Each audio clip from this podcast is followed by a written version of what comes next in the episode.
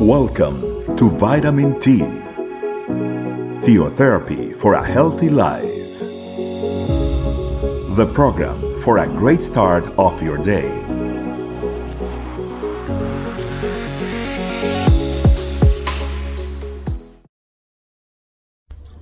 Hello, family.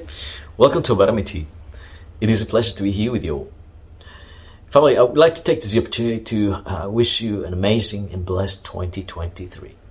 May God bless all the goals that you have set up to achieve for yourself, all the resolutions, and all the uh, plans that He has for your life may come through in the name of Jesus. Family, today I would like to share a topic that's called leaving the toxic zone. And for this, I'd like to start off with a passage that comes from Psalm 62, verse 5. Yes, my soul find rest in God. My help comes from Him. If only uh, today I would like to highlight one of the purposes that we have as Christians, and one of them, uh, as many of the ones we have, it's uh, to be the light. And being the light family uh, means a lot. Uh, it has a lot of depth to it. It's not just you know a nice word to say. Being the light means family that we are the ones who are going to bring clarity in, in the society and the circle that we live in. Uh, bring clarity means that uh, we are the ones who are bringing the hope. We are the ones that will bring that um, approach of something is going to be better. Things are going to get better when there's no clarity, when there's uncertainty, when things uh, might seem that they're not going in the right direction, and perhaps you know the the adversity is getting um, worse and worse, perhaps. We are those ones who are always going to see the positive. We are the ones that are always going to see uh, the good things in the bad things, the good things within the bad things. And that's one of our purposes, family. But unfortunately, we cannot do that if our mentality is set up to always be, uh, in, or to, to, to run in, in a toxic approach.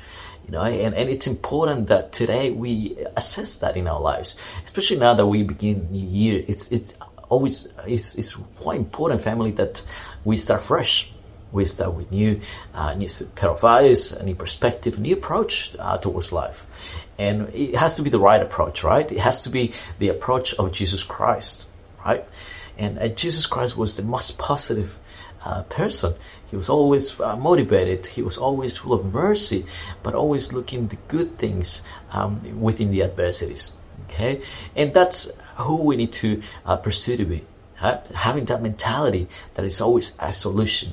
There's always something that can be done.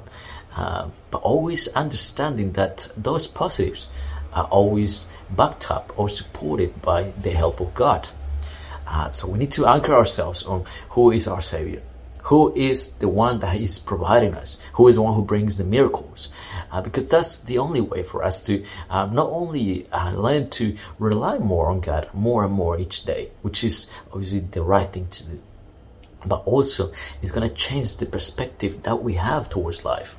We're going to stop um, being obviously uh, putting all the negative perspectives every time right? And, and that's quite important for us as Christians um, because there's not such a better thing than having someone next to you that's always going to have a smile, that's always going to see the positives, that's going to give you a positive perspective or a positive uh, solution or res- resolution. So, family, uh, today it's important for us to assess where is our mentality, how is the way that we think, right? And for us, uh, as Christians, obviously, the hope it's something that it's going to bring that strength of positive, of positive thinking. Right? Hope it's always the thing that has to be in our hearts, and that should be the last thing that we lose. Well, we shouldn't even even, even lose it in the first place. Hope is always something that we it has to be constantly um, in our hearts and the hope that comes from God, obviously. The hope that there is a Savior, there is a God, there is a loving Father that is always there for us and is willing to help and bring miracles even in the adversities. So, family, who are you today? You know, if somebody asks an opinion about yourself, would they say uh, you are a negative person?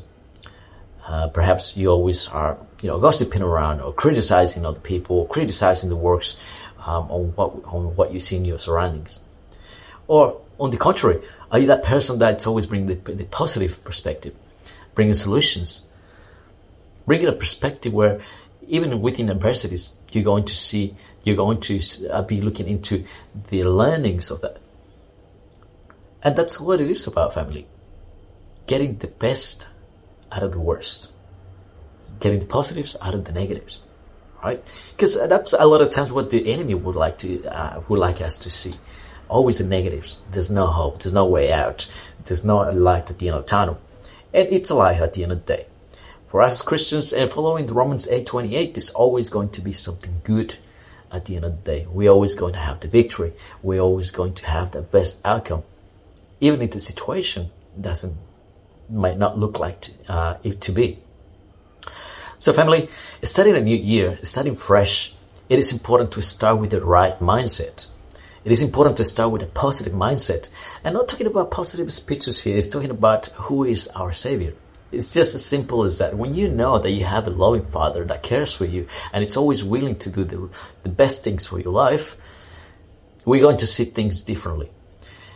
And once we have that Father in our hearts, it's going to reflect within others, right? Uh, we start with ourselves, but then we're going to be those ones that are going to make a change or be the change or be the difference in our society, right? Uh, because that's what we need in a life that it's when you open the news, watch the news, everything is tragedy, negative uh, happenings, uh, incidents, accidents, where it might be. It's always tragic. We are the ones that are going to make a difference and bring the difference to, to society and the environment that we live in, to our families, to our jobs, um, everywhere we go. So, family, think about it today. Let's start fresh with a new mindset. Let's be the light Let's bring the light where it's darkness, where there's uncertainty, where there's no clarity. Let's be those ones. And that being said, family, I like I invite you to pray.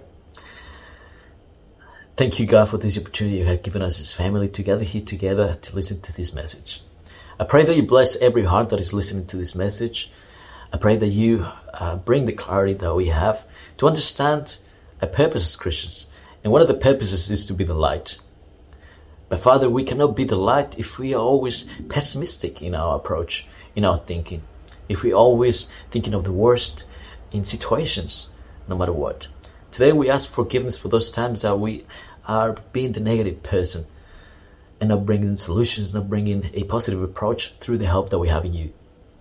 Holy Spirit, help us to change our hearts, change the scheme of our mind, and be the light starting a new approach in the way that we think, where we see all the positive, even in the negatives, so we can influence the world as you would like us to do. Thank you, Lord, for this time that you have given us. I pray that you bless every heart that has listened to this message. In the name of Jesus, amen. All right, family, well, it has been a pleasure to be here with you all. I wish you an amazing uh, day ahead and week ahead, um, and we catch you later. Bye. Thanks for joining us. Remember, the vitamin T can be found in audio, video, and written versions in our website, estecamino.com. We'll be waiting for you tomorrow for your daily vitamin T. Theotherapy for a healthy life.